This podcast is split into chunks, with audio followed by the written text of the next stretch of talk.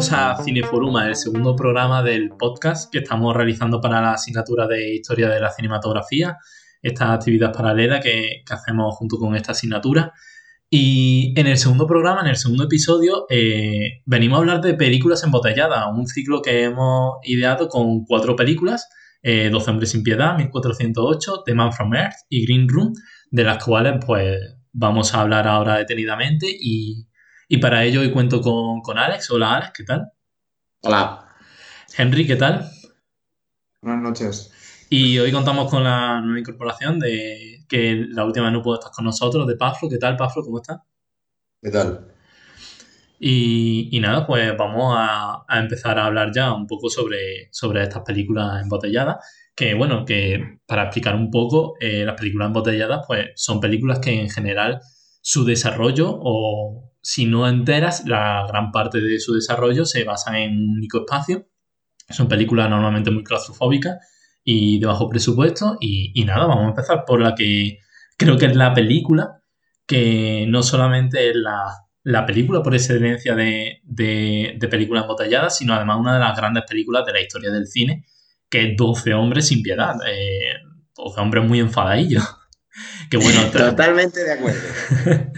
que, trata, bueno, pues un tema tan delicado como es la pena de muerte y, bueno, está dirigida por Sidney Lumet en el 1957. Es algo que me sorprende muchísimo porque es un tema que a día de hoy sigue siendo muy actual y de hecho en algunos de los estados de América eh, sigue siendo, sigue siendo, o sea, viable la pena de muerte, sigue existiendo.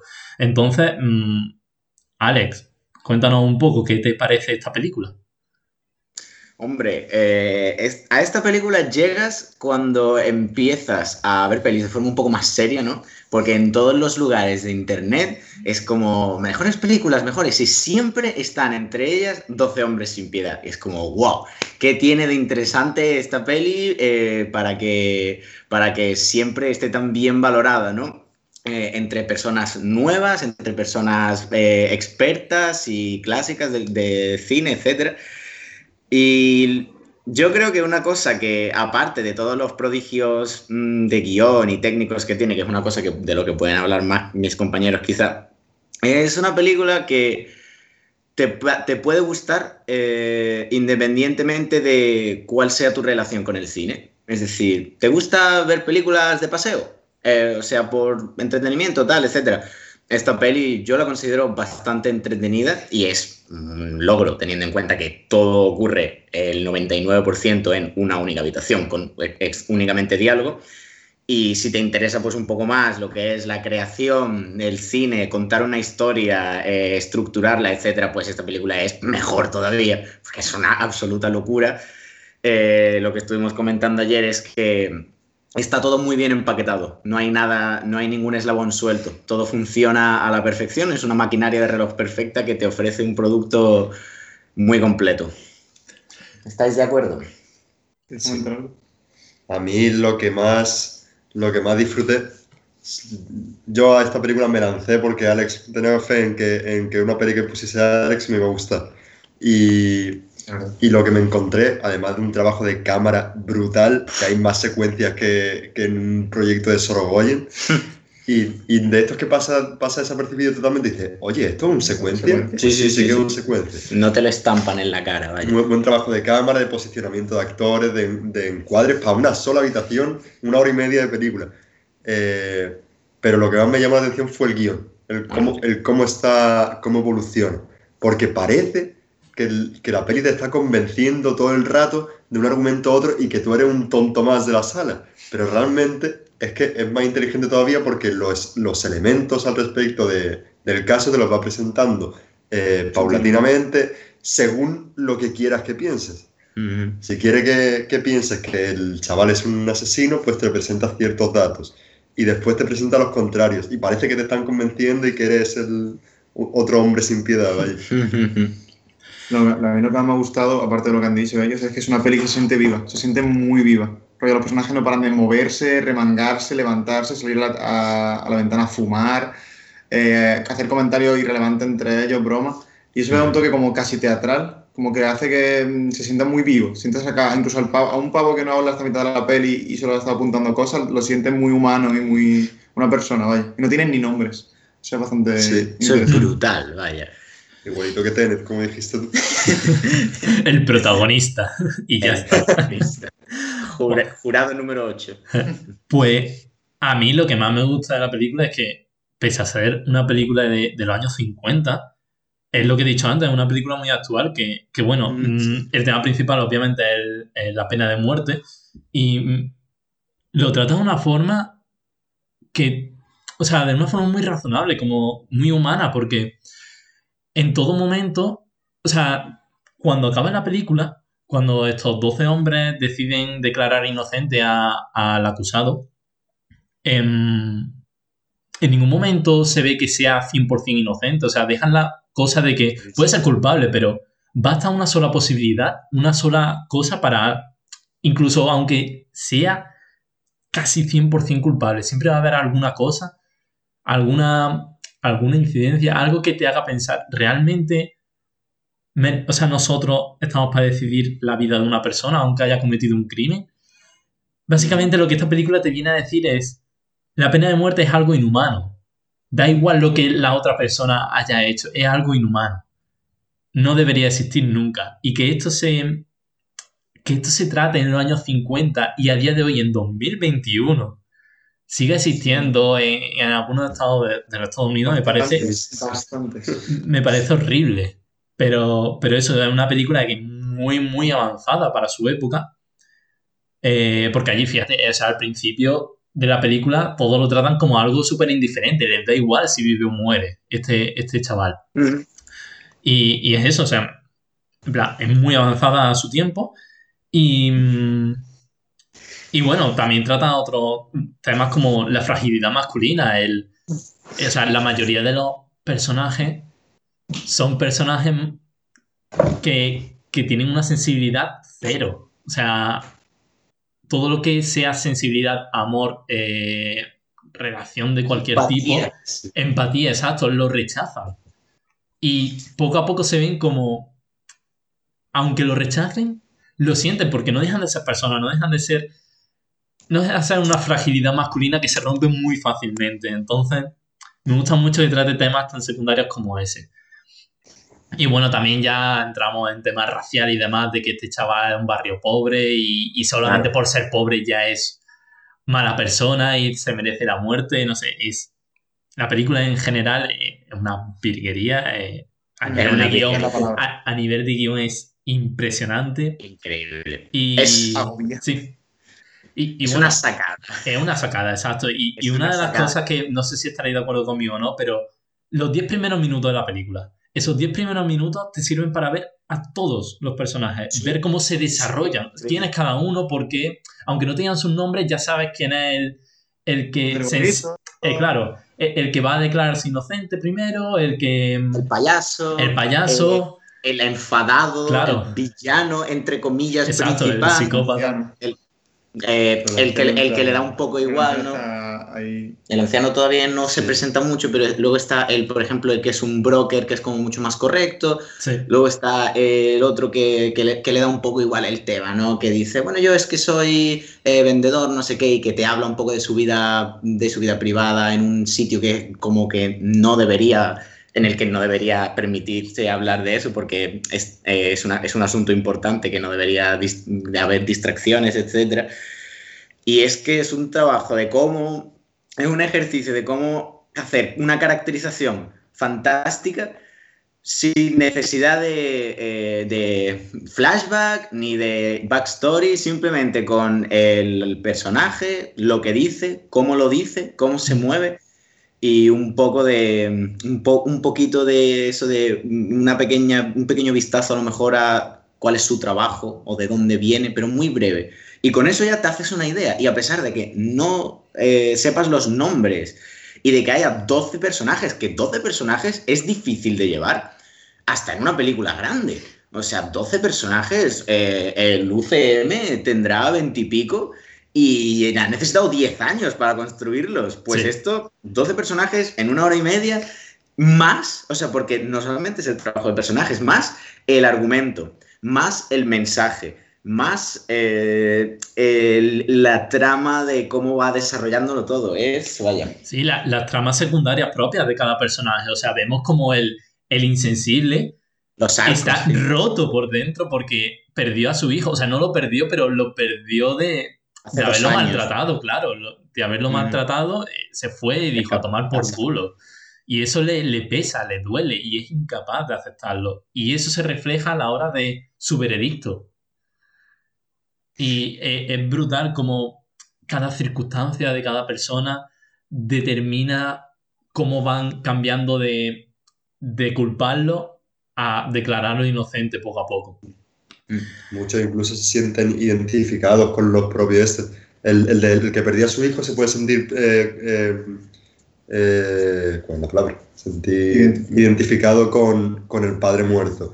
El que venía de los barrios bajos se siente identificado niño. con el chaval. El anciano. El anciano se siente identificado con el anciano de. de- Con el anciano que subió al estrado Sí. eh, siendo un don nadie, entre comillas, ¿no? Mm. Y en, en general, no, sí, eso que no vea. A mí también me gustó muchísimo que eh, la película gira en torno al misterio de es el chaval culpable o es, o es inocente. Al final no te dan la solución, te lo dejan abierto, que nosotros estuvimos 10 minutos teorizando y aún así se siente una película completa. Sí, es que es un poco el mensaje de la película, el hecho de que da igual si es inocente o culpable. Eh, Sí, sí. Es que la, la pena de muerte no debería existir y, y ya está, no, hay- no hay más debate. Entonces, claro, mm, me gusta mucho. Es que perfectamente podían haber tirado por lo fácil y, y más en los años 50, simplemente haber dicho, nada, pues lo declaramos inocente y demostramos que es inocente. Pero no, Claro. o sea, lo dejan abierto, no, lo siguiente. Y, y me parece un acierto inmenso. Claro, Sí, sí, sí. Crudo. Porque claro, es que al final del día es irrelevante. Lo importante no es si era culpable o inocente, lo importante es que tengan una duda razonable para decidir el, el destino de una persona. Es que son 12 personas que están decidiendo el destino de otra persona y se ve que se dejan llevar por prejuicios, se dejan llevar por, eh, por lo otro, se dejan llevar por eh, sus, sus preferencias personales, etc. Entonces, claro, eh, es como le están restando importancia a lo que es la vida de una persona que muchas veces se nos olvida que está en juego. Y entonces la película es eso de, oye, eh, ser un jurado no es fácil, no es sentarse, como dicen al principio, en plan, bueno, está claro que es culpable, no, pues venga, culpable, no es como, eh, vamos a hablarlo, tenemos que fijarnos en todos los detalles, en la mujer de, la- eh, de, de la- de las, de las gafas, en el señor que iba cojeando, ¿tiene sentido realmente todo lo que está pasando? Porque es lo que dice, el caso era un caso de mierda, el abogado de- defensor no se, lo, no, se lo, no se lo puso bien, ¿no? No se lo preparó. Entonces, quizás parezca obvio, pero se merece simplemente esa charla y ese análisis por parte de todos, eh, la persona, porque es que está en juego su vida, en este caso literalmente, pero yo creo que hasta en todos los casos, ¿no? O sea, porque si tú vas a mandar a una persona eh, con cadena perpetua o algo así, su vida sigue estando en juego. Eh, entonces, eh, no se puede, eso no es una cosa que se puede tomar a la ligera. Exacto. Además, creo que es una película que, bueno, todo, yo creo que los que no han ido a religión hemos tenido ética y Sí. asignaturas, exacto, asignaturas así parecidas y son películas que, o sea, esta es una de las películas que yo pondría en esa asignatura porque es ética y, y moral esta película, te, te enseña esos valores y, y bueno, al fin y al cabo también la pondría en religión, ya que, no sé, en plan, se supone que el cristianismo también va con esos valores, se supone. Pero en fin. Em, bueno, si tenemos algo más que decir sobre esta película o pasamos ya a la siguiente. Pero quizá puntualizar algo negativo por ponerle un... Sí, siempre, algo- siempre está bien ver Eh, también cosas Y posiblemente esto es mejorables. opinión subjetiva totalmente, que el tema de que se diese cuenta de lo de la marca de las gafas en la señora y tal, se me hizo un poco A mí varias cosas. Eh, repentino, muy saca- sacar el as de la manga. Pero Claro, por, pero ponerle, por ponerle algo, vale. El Yo- cuchillo, Sí, pero claro, lo trago son, son más. Fiat, sin más. Y- co- como contrapunto a eso, eh, es un poco lo que viene a decir la película, de que mm, da igual que haya prueba sólida, basta con que haya una pequeña cosa, por muy absurda que parezca, Que has pasado por alto. exacto, que has pasado por alto y que puede demostrar su inocencia para Sí. decir no podemos condenarle a muerte porque puede que se nos esté escapando algo, puede que haya algo más y sea inocente y no estamos cargando a una persona inocente. Entonces, a mí me parece genial que, que las pruebas que saquen sean cosas tan absurdas que realmente no tienen sentido y que cualquiera, como pasa en esta película, directamente los mandaría a, a culpable y a la silla eléctrica.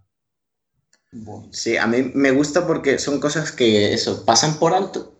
Eh, entonces, son cosas que, de las que se han dado cuenta. Es como, sí, la mujer hacía así, pero no le han echado caso. Es como, bueno, eh, ¿qué más da, no? ¿Qué tiene que ver eso? Pero esas cosas acumuladas cambian totalmente la perspectiva del caso. Entonces, a mí en, es- en ese sentido, pues, me convence. ¿Sabes? Es como, wow. Sí, sí, yo lo veo como un buen argumento, todos los que sacan, pero ese en concreto, lo que me chirría no es el argumento en sí, ni, ni la absurdez, ni nada, sino la forma en la que se dan cuenta.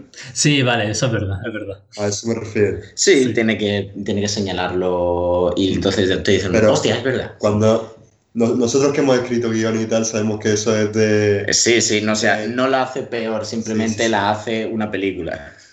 Son matices que, que nos damos cuenta nosotros. Claro, y, y que lo haces simplemente para que la película no se te vaya de largo sí, o tenga mejor ritmo, etcétera. Es un, un- un pequeño sacrificio a- para un, un paquete mejor envuelto, vaya.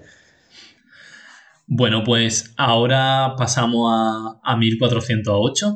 Em, Película dirigida por Michael Hallström, si no me equivoco, eh, 2007. eh, una película basada en un relato, o sea, que adapta un relato de, de Stephen King. No, no, sé- no es novela, creo, es, es relato. Es relato, es relato. Relato, ¿verdad? Hmm. Y, y bueno, o sea, creo que es como un precursor del famofobia, ahora que está de moda.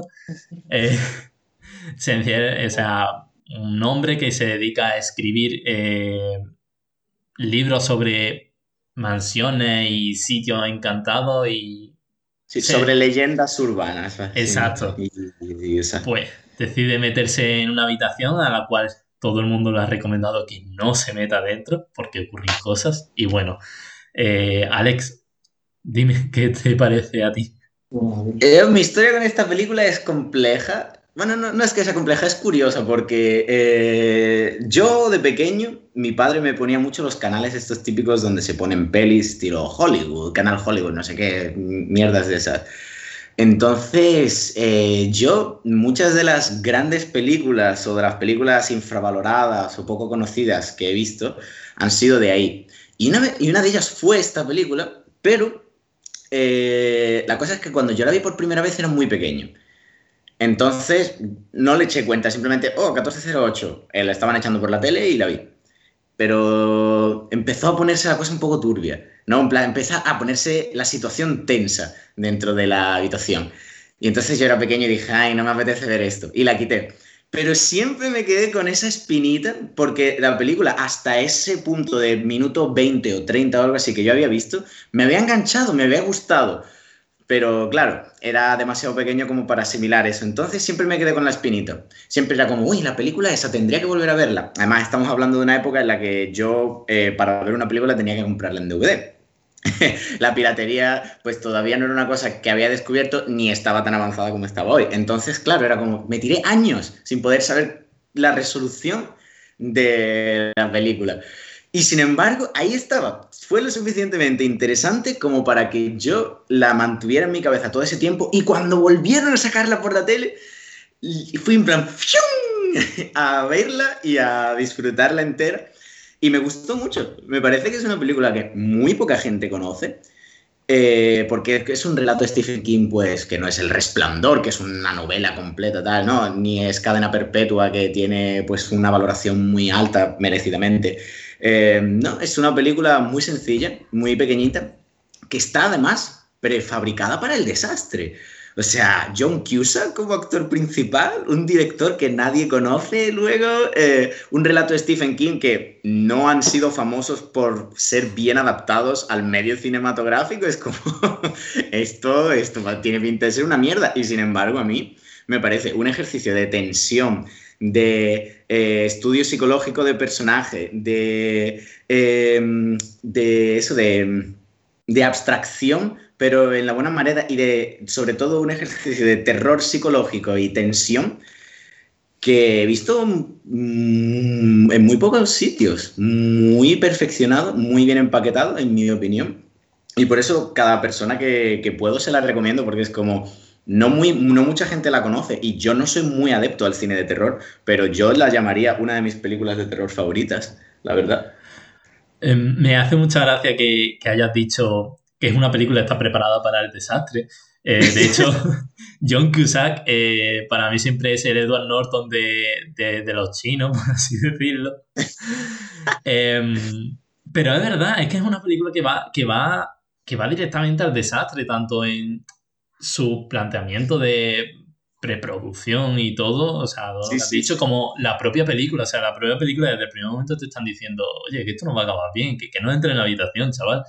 Te lo digo yo, te lo dice Samuel. Jackson, te lo dice hasta tu abuela si hace falta, pero que no entre ahí. Y, efectivamente no tenía que haber entrado este chaval ahí. Porque es literalmente un, es un tren, es un billete de tren a, tu muerte. Es, es para pasarlo mal la película. Personalmente no la he disfrutado. No me ha gustado mucho, pero lo he pasado mal. Y eso es algo que me gusta ver en las películas, sobre todo de terror. O sea, me gusta pasarlo mal. Porque para eso veo cine de terror, para pasarlo mal. Quiero que me asuste, quiero que me acojone. Y hay unos momentos, por ejemplo, el momento en el que está mirando por la ventana, ve a un hombre, después se da cuenta de que es su propio reflejo y ve a una señora detrás que lo va a apuñalar y le dice que se vaya de ahí, pero él está viendo que se, se gira y está la señora, pero no está la... Un caos, pero un caos muy bien llevado. Sí. Que no me acaba de convencer, pero me asusta, me aterra. Y eso lo valoro positivamente. Eh, es, curioso porque a mí me parece que su elección de recursos para, para hacer el terror, eh, estilo el reflejo que tú ves en la otra ventana y que es tú mismo, que, que sigue todos tus movimientos, son cosas que son muy escalofriantes, no son, terror psicológico porque no van a asustarte, a hacerte el jumpscare de bu. Hay algunos jumpscares, pero son pocos y están esparcidos y no son los, los peores momentos, porque de hecho uno de los momentos que a mí más me sentó como una patada en el estómago es porque, claro, el tío pues, tiene una relación muy turbia con con su familia, con su padre, con su mujer, cosas que, eh, en las que no voy a entrar mucho en detalle por si acaso personas no han visto la película porque merece la pena ser descubiertas, creo yo.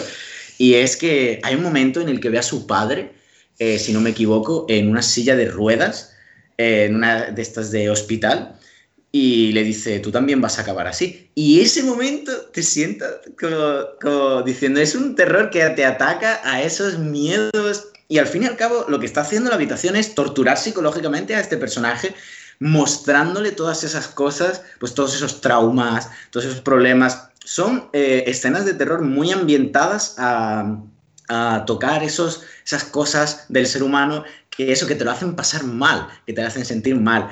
Eh, entonces me pareció muy, muy, muy bien llevado. Eh, en ese sentido. Es un, es un terror psicológico que eso, que no, no abusa de fantasmas, etc. Y al fin y al cabo lo que está haciendo es explorar eh, la vida de este personaje en concreto. Y no sé, me parece muy inteligente, sobre todo, pues como hemos dicho, para una producción de este palo, porque luego, por ejemplo, creo que el mismo director, no estoy seguro, pero John Cusack y Samuel L. Jackson volvieron a adaptar otra novela de Stephen King que se llama Cell, que yo me he leído, y la película es un puto desastre. Y claro, tú dices, si esta gente pudo hacer 1408 y, y hacerlo bien y hacer un este interesante, eh, pero yo creo que fue como, eh, ¿cómo se dice en inglés? Lightning in, lightning in a bottle, que es como coger un rayo en una botella, no es una cosa que pasa una vez y, y, rezo porque vuelva a pasar porque la mayoría de estas producciones van eso eh, directamente a televisión, son desastrosas y, y bueno, que muchas veces no merece la pena, pero esta yo creo que sí. Eh, desde luego que merece la pena, o sea, aunque no me haya gustado como tal, eh, me parece una película que hay que ver.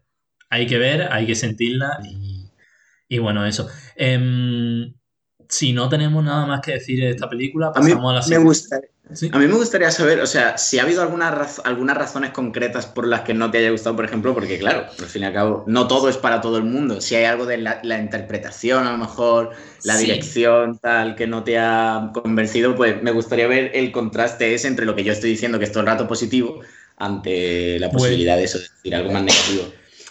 Pues sí, mira, lo que pasa es que a mí no me gusta hablar negativamente como tal de las películas, entonces casi nunca hablo Es claro, nunca hablo, suelo hablar más de las películas, aunque no me hayan gustado, porque me parece que todo lo que hay detrás de una película conlleva un esfuerzo y un sacrificio que a no ser que la deteste, Totalmente. eh, suelo poner pocas pegas a las películas, pero sí, en concreto, me parece que el terror eh, más psicológico que, que visceral no me acaba de convencer porque, bueno, es una película de 2007, estamos en 2021 y en ese tramo ha habido miles de películas de terror y, y en general ha sido una década para el terror brillante. Tenemos tenido The Witch, hemos tenido Midsommar, Hereditary del mismo director, acabamos de Mm. tener Side Mode, eh, Raw, un montón de películas que, que, bueno, en plan, ha- han elevado el género a, a, a algo más que, que lo que se veía hace unos años de que, ah, nada, el cine de terror no es cine. Ahora, ahora sí, Sí. ahora sí se ve como cine, ahora,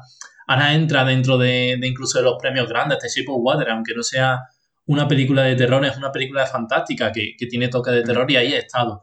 Entonces, claro, películas como 1408 se me quedan cortas ya a esta altura. O sea, se me quedan cortas porque es una película que, que toda su De esencia, pese a que tenga un trasfondo más, no me, no me acaba de aportar lo que yo necesito en una película de terror más allá de, de los sustos. O, o de, o de ese terror psicológico que te mantiene constantemente diciendo, uff, qué más rollo. No sé, se me queda corta en guion, se me queda corta. Que al fin y al cabo es un relato, entonces tampoco se le puede sacar más y, y ahí es más culpa mía que, que otra cosa. Pero, pero por lo general, John Cusack me gusta mucho como actor, aquí actuó súper bien, eh, Samuel L. Jackson igual, el director no lo conocía de antes, pero he visto que ha hecho mucha basura de por medio, Sí. pero, pero basura que le gusta mucho a la gente, porque ha hecho- no ha hecho una, ha hecho muchas películas, y, y cuando haces muchas películas, aunque sean malas, es porque a la gente le gusta, exacto, tienes tu audiencia y eso es digno de valorar y que haya trabajado con, con- con gente tan interesante como Samuel L. Jackson o, o ay, no me sale, Anthony Hawking, eh, estoy viendo que hay una película que ha dirigido él que se llama El Rito y ha trabajado con él. No sé, me parece que me parece ser algo digno, me parece que tiene talento para lo que haces por lo menos. Mm. Y, y nada, a mí simplemente no me ha gustado por eso, porque he visto que es una película bastante insípida para mi gusto, bastante que no me ha llevado a ningún lado. Pero, pero no dejo de recomendarla por precisamente lo que tú antes me has estado contando de toda esta película, que es una película que hay que vivirla, hay que sentirla y, y bueno, al fin y al cabo es una película de suspense y, y el rato se, se echa, o sea, hay un buen rato de por medio y, Ujú. y nada, eso, verla. Sí, yo quiero acabar en una nota positiva para la peli y es que eh, también es muy hija de su época, es una peli del 2007 si no me equivoco, es una década en la que el terror no es, era muy diferente del terror que hemos tenido en la última década, que el terror, como has dicho, de la última década, década ha sido brillante, pero sí que la veo en cierto modo eh, eh, hija de esas películas del siglo pasado, que estilo El Resplandor, etcétera, la cosa, que tenían más intríngulis eh, más allá de- del- del terror mm, fácil, ¿no? Y en cierto modo, pues la veo como un paso más hacia adelante eh, en el camino a llegar a esta década en la que el terror ha encontrado una voz muy concreta, muy positiva y que está totalmente alejada, a pesar de ser una obra comercial y de ser una obra eh, fácil, ¿no? En el sentido de, bueno, no es, no es alternativa, es una película pues con Samuel L. Jackson, con John Cusack, eh, muy alejada de las bazofias de terror en plan La Monja y su puta madre, que, que sí que, son, que sí que no tienen absolutamente nada. Eh, me parece un paso súper interesante y para mí siempre, siempre ha funcionado muy bien. Y además, eh, muchas veces eh, amplía eh, el relato de Stephen King, eh, lo amplía y lo, lo- lo llena de cosas que no tenía el relato original, dándole muchísima más, muchísima más, eh, muchísimas más chicha, que eso es un trabajo del guionista, que no me acuerdo si era guionista, guionistas, etcétera, que han sabido mm, coger un material original y hacer más. Eso siempre es una cosa muy positiva que se tiene que tener en cuenta, porque no es fácil hacer más de una obra literaria. Eh, pues nada, pues vamos a pasar ahora a otra película que, que también es de 2007 y, y bueno, es una película como si antes tú habías dicho, Alex, que, que, es una película que normalmente sería para estreno televisivo. Ahora vamos a una película que se llama The Man from Earth, dirigida por Richard Schenkman, ah, no me sale muy bien. Y, y esta sí que es para televisión porque es de, muy, bajo presupuesto y parece una telenovela. Parece em, serie B total, vaya, sí. Eh, parece no, yo creo que, lo es, serie B, serie C, incluso serie Z. Es que da, mucho palo verla porque ninguno de los actores actúa bien, incluso. O sea, eh, ahí no estoy de acuerdo, ahí no estoy nada de acuerdo. A ver, explícate, explícate, explícate. Eh, no, introduce la peli un poco. La introduzco, venga, vale. Bueno, pues The Man from Earth, eh, una película donde un, profesor va a mudarse y sus compañeros profesores van a despedirse de él inesperadamente y este pues decide contarles su secreto y por qué se muda tan misteriosamente y resulta que este hombre tiene 14.000 años de vida, o sea... Bueno, eso es lo que él dice. Eso es lo que él dice, exacto. Y bueno, a raíz de ahí pues empieza la historia, empieza lo que sé, o sea, lo que eh, cuenta, todo lo que cuenta la historia, eh, cómo los profesores empiezan a cuestionarlo, cómo... O sea, lo, guay de esta película es que cada profesor es algo distinto. Hay un biólogo, hay un psicólogo, hay un geólogo, creo, no sé. Hay una que es una devota. Entonces, claro, mm, incluso hay una estudiante. O sea, me, me, parece muy acertado que esa variedad de personajes y, que vayan haciéndole preguntas y él vaya contando su repaso de, esos 14.000 años, que realmente son 4.000 años. Ah, es un poco ahí raro. Em, a mí, sinceramente, no, no me termino de convencer porque, porque la veo. O sea, me parece muy interesante porque es una película que se desarrolla eso en, en una sala, en un salón, hablando todo el rato. Y, y no me termina de convencer, sobre todo por el final. Eh, para los que no hayáis visto, bueno, pues para los oídos, pero, pero, pero es una película que, bueno, que al final pues no me convence porque, porque básicamente no, no te da el misterio, simplemente te lo resuelve, te, te da a decir, sí, tengo 14.000 años y recuerdo 4.000 de esos años que he vivido, entonces no, no me termina no me termina de convencer por ahí. Pero, pero bueno, eh, los actores me parece que hacen un trabajo regulero. Pero, ¿qué opinas tú? En mi opinión, lo hacen. Perdón. Perdón. En mi opinión, hacen un trabajo fantástico porque eh, es, eh, se siente mucho menos exagerado, mucho menos. no sé, mucho menos. muy diferente de lo que estamos acostumbrados, pero no por eso es peor. Eh, me, me, sienta como una, como una tarde de colegas. Y a mí lo que me parece más brillante de esta película es precisamente eso, el hecho de que tú estás allí y tú el, comprende las claves de lo que tiene que hacer una película embotellada, entre comillas, ¿no? Que es tener un cast de personajes diferentes que aportan de forma diferente y que están bien caracterizados. Uno es profesor de biología, cada uno tiene su conocimiento concreto que aplica al caso y acabas conociéndolo. Y también comprende, eh, aparte del tema de los personajes, que es súper importante, el hecho de que tú te tienes que sentir uno más del, embotellamiento, tú tienes que sentirte como uno más del cuarto. Entonces, eh, tú, te, tú, conforme se va desarrollando la conversación, cambias de parecer, te parece que sí, te parece que no, dices ok, dices vale, esto me lo creo, esto no me lo creo, según te van refutando o según te van dando argumentos, eh, vas, eso, va, tu opinión se va desarrollando al respecto, cada vez vas vas siguiendo el mismo camino que siguen los personajes que no saben lo que está pasando y que están preguntando para y que están hablando para llegar a una conclusión. Entonces tú llegas, ese camino lo recorres con ellos y te hace sentir eh, uno más. Entonces, es, una película que no tiene nada de presupuesto, la imagen se ve regular.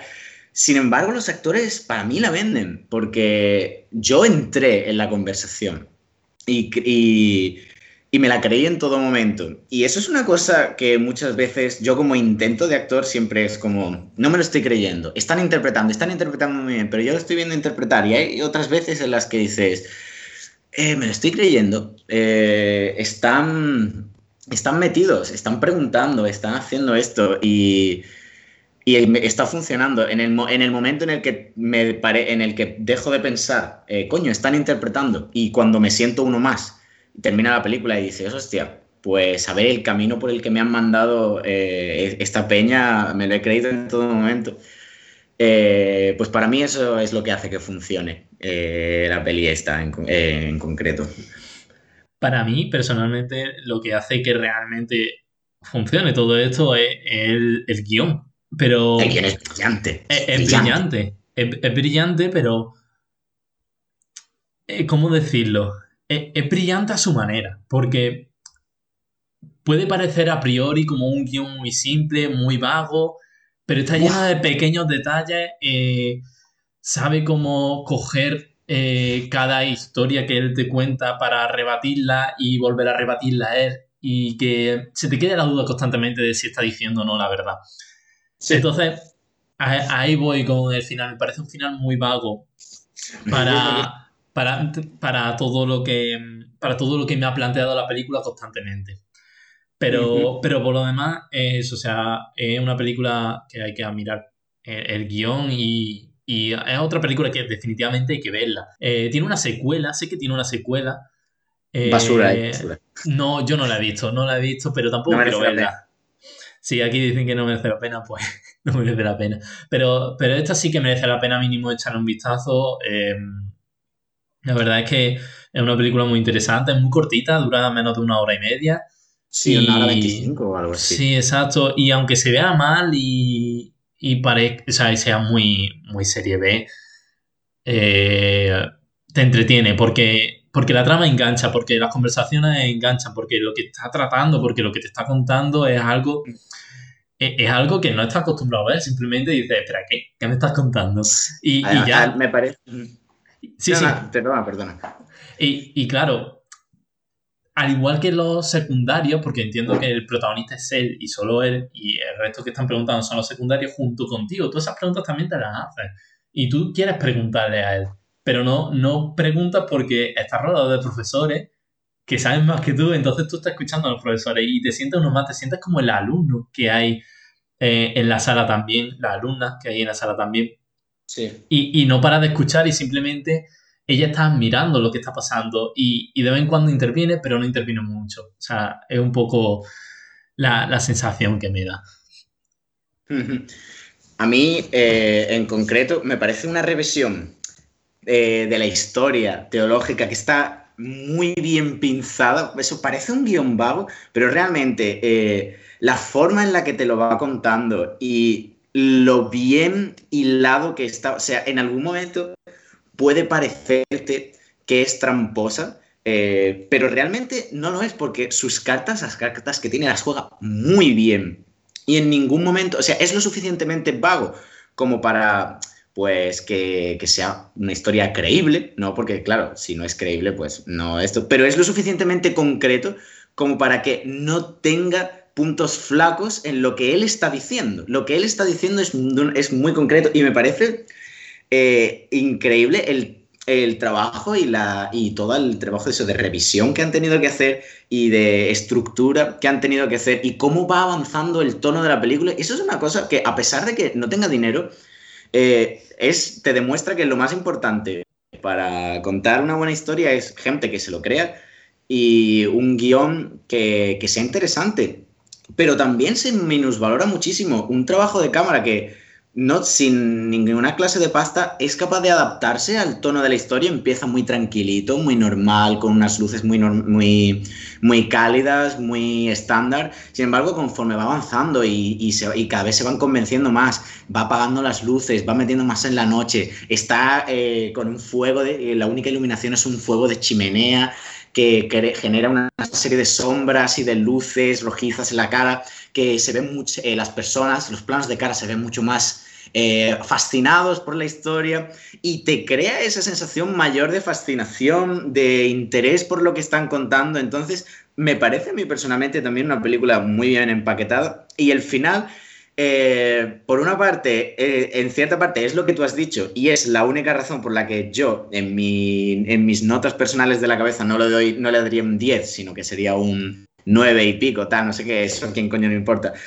Pero por otra parte me dejó muy feliz porque, porque es como, no sé, eh, eh, eh, déjame acabar en un final un poco más Spielbergiano, en un final un poco más en una nota alta, en una nota bonita, porque te lo has ganado. Mira, me has llevado por todo este camino y al final si me quieres dejar aquí con este final, yo, yo, yo me, lo, me lo trago. Y además, la canción de crédito me parece una de las mejores canciones de crédito que he escuchado nunca, porque si escuchas la letra es la, historia de la película eh, en, forma, en formato musical. Y eso me. O sea, cuando yo ya estaba flipando absolutamente con lo bien empaquetada que estaba la película, me terminas con esa canción que creo que está escrita para la película, con esa letra y ese tonito musical, pues a mí, a mí me vende. O sea, yo estaba como.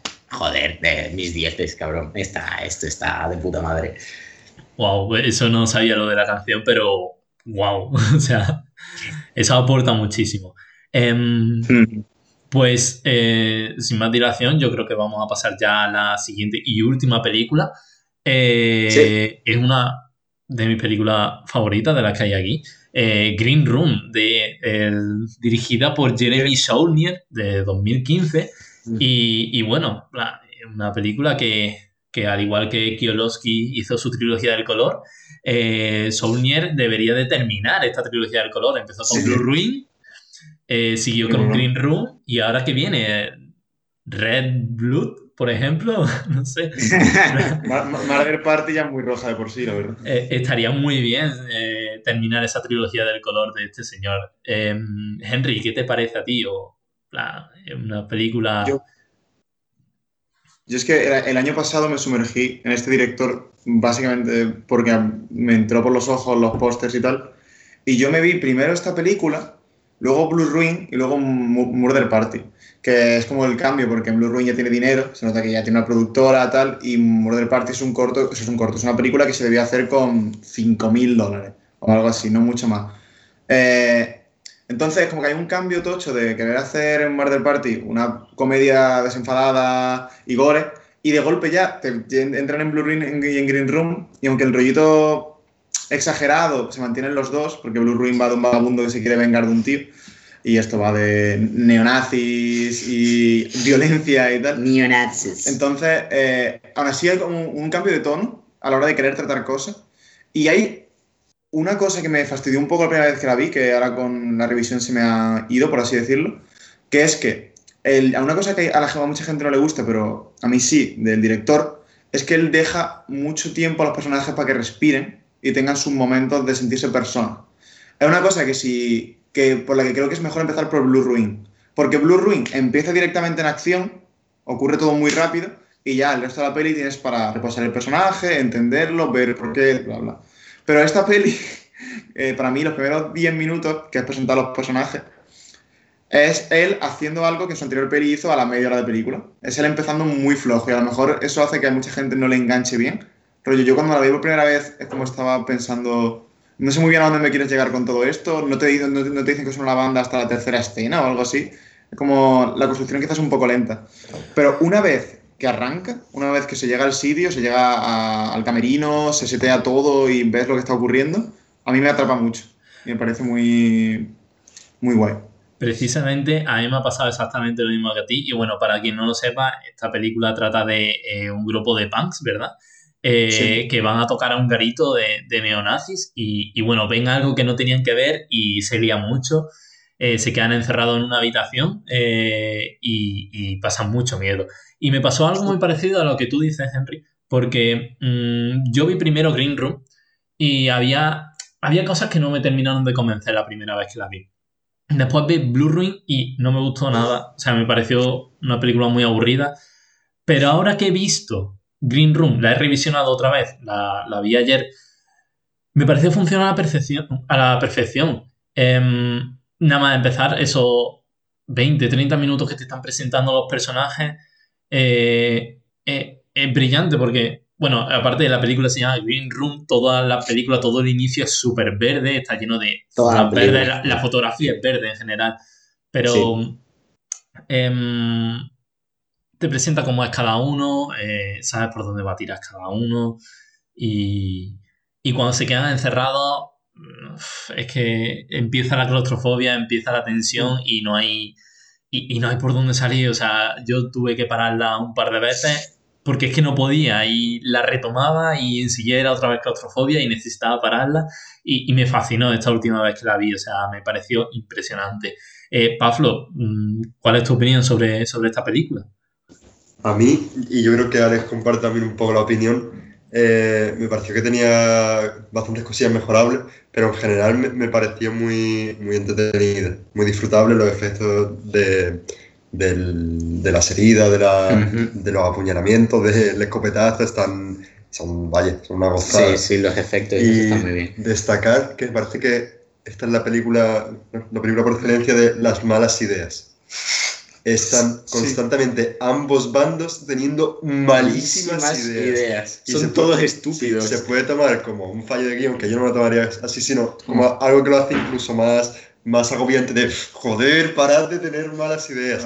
Cuando se ponen tinta aislante en las heridas, cuando dejan el, eh, dice, deja el cadáver ahí, no sé qué, Bueno. el cadáver no hace nada, pero sigue siendo una mala idea que no, que no mm, remate el La, cadáver. la primera de todas. Lo de que- mandar a la gente, mandar al enamorado de la chavala adentro solo, en vez de matar, mandar ahí todo el ejército que se lo, se lo Ningún enseguida. sentido. La primera, la primera de todas, cuando el chaval dice tiene una idea estúpida y toca mm, Sí, eso Fa- Fuck. Nazi, Nazi Punk de Dead Kennedys en un local nazi. que como. Hombre, Mala idea tras, tras mala idea. Sí, sí. Y ya, eh, creo que esto Alex querrá comentarlo, el plano del perro. Uh, plano del Me perro. parto el culo, qué basura. Me, hay más, hay, en plan, hay un momento en el que hace un paneo del perro, del perro yéndose cuando, cuando utilizan el sonido para sacarlo. Y es que estás dentro de la habitación en modo claustrofóbico y de repente te saca un plano fuera del perro en, el, en, el- en el- en la- en lo salvaje, ¿no? En, en el, en el exterior. Y es como, no sé, 20 segundos del perro simplemente yéndose y te saca completamente de lo tiene que es sentido. el interior. Sí, de, un- de un sentido así. Bueno, está, está Y es, aceptable. ah, yo se lo que haría en un guion, la verdad, no te voy a mentir.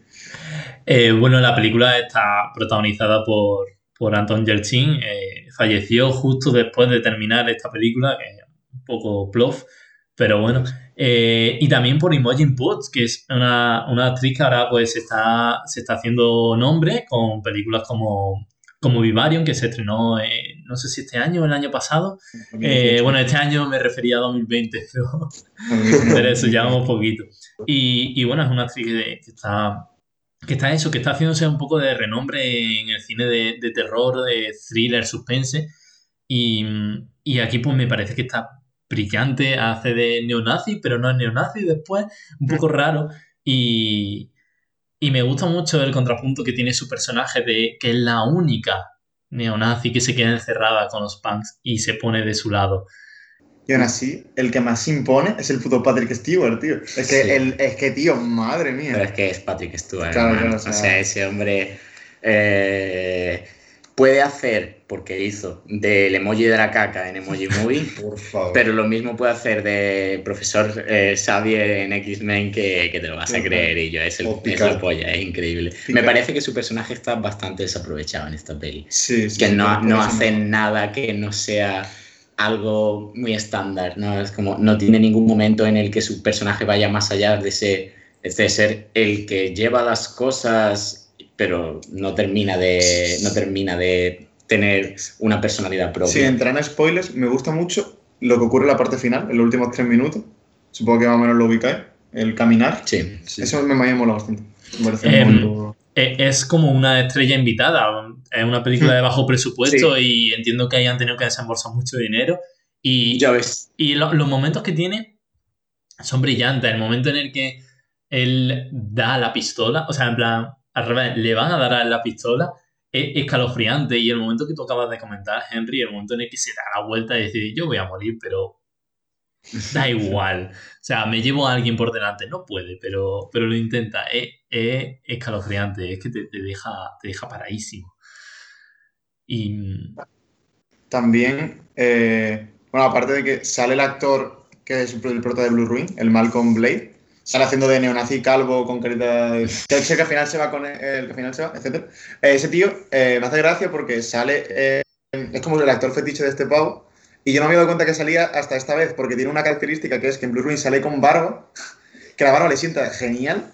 En mitad de la peli se quita la barba y dices, este, este, este hombre sin barba es horrible y en esta parece como muy cambiado. Es un tío como muy multifacético, eso mola bastante. Es, verdad, o sea, estoy viendo ahora mismo una foto suya y es verdad, o sea, no, no, no, no había coscado de que era la misma persona. Pero wow. que cambia un montón. Y, y, efectivamente es el actor fetiche, o sea, sale en, en todas sus películas, sale en Hold the Door, que es su última película, la última película que ha hecho el director, y, y en Murder Party, ¿verdad? Murder Party también es suya. Sí. Sí. Murder Party además hace de pringado, mm. absoluto. A mí, en concreto, eh, me pasa pues un poco al contrario que las anteriores veces, eh, pero quiero eh, parafrasearte, se dice, en el hecho de que no me gusta porque sé el esfuerzo que hay detrás de una película y sé lo increíblemente complejo y duro que es y el simple hecho de tenerla y, haberla hecho y que haya salido un resultado con, el que la persona esté contenta, ya es un mérito y eso no te lo puede quitar nadie. Sin embargo, sí que esta es, por ejemplo, la que para mí de la, del ciclo se queda muy atrás en comparación con el resto, porque me parece que en esas cosas que, eh, que por ejemplo, hacen bien el resto de películas, no es por hacer una comparativa, pero eh, en esta película no le sale tan bien los personajes tienen nombre y tienen dinámicas, pero no los conocemos. Y es un poco el punto también porque mueren fácilmente, pero al mismo tiempo, pues a mí eso me impidió eh, generar una conexión con lo que estaba ocurriendo. Eh, y, con la, y con las constantes decisiones estúpidas, yo empezaba a desconectar cada vez más y más. Es como, eh, estáis, haciendo, estáis haciendo el imbécil, chicos, estáis haciendo el imbécil. También me parece que el, el guion es un poco obtuso eh, a la hora de desenvolver lo que está ocurriendo. Hay muchas veces que ahí toman decisiones totalmente estúpidas que quizás tienen un sentido, pero el sentido te lo explican demasiado tarde. Entonces llevas todo el rato en el que te han sacado de esa inmersión de la ficción eh, por una decisión estúpida y, cuando te lo dicen después, pues no mejora, porque es como, bueno, me parece que estructuralmente es, no sé, en, en concreto, no sé, es como creo que lo que intenta hacer está bastante, es una idea curiosa, es entretenida, es disfrutable en ese sentido, pero eh, a nivel de guion, a nivel de eso, veo, veo un trabajo muy poco pulido personalmente. Yo como, como Alexa, como Alex ha dicho antes, me, ya que a mí me gusta la peli y creo que va con una nota positiva. Ah, entonces, digo, entonces el título, título malo era digo yo la nota positiva. No, no es malo, es hacer una diferenciación de de por qué ver esta película. Por los mm. efectos, por la fotografía. El, también movimientos de cámara muy buenos, como cuando están en. la, escenografía. Sí, bueno. Y, y porque es entretenida. Muy, entretenida.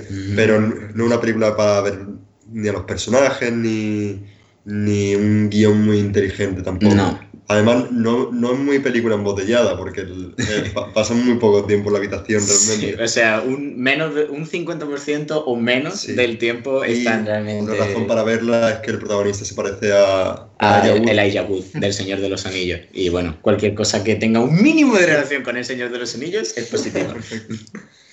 Yo, es una tontería, pero me acabo de acordar, pero así como un, detalle de cariño que tiene la peli, que al fin y al cabo es algo que damos por hecho, pero mucha gente podría no haberlo hecho así de bien, es que la, la peli ocurre en un local, en el local suena música, suena su death metal, su thrash metal, etc.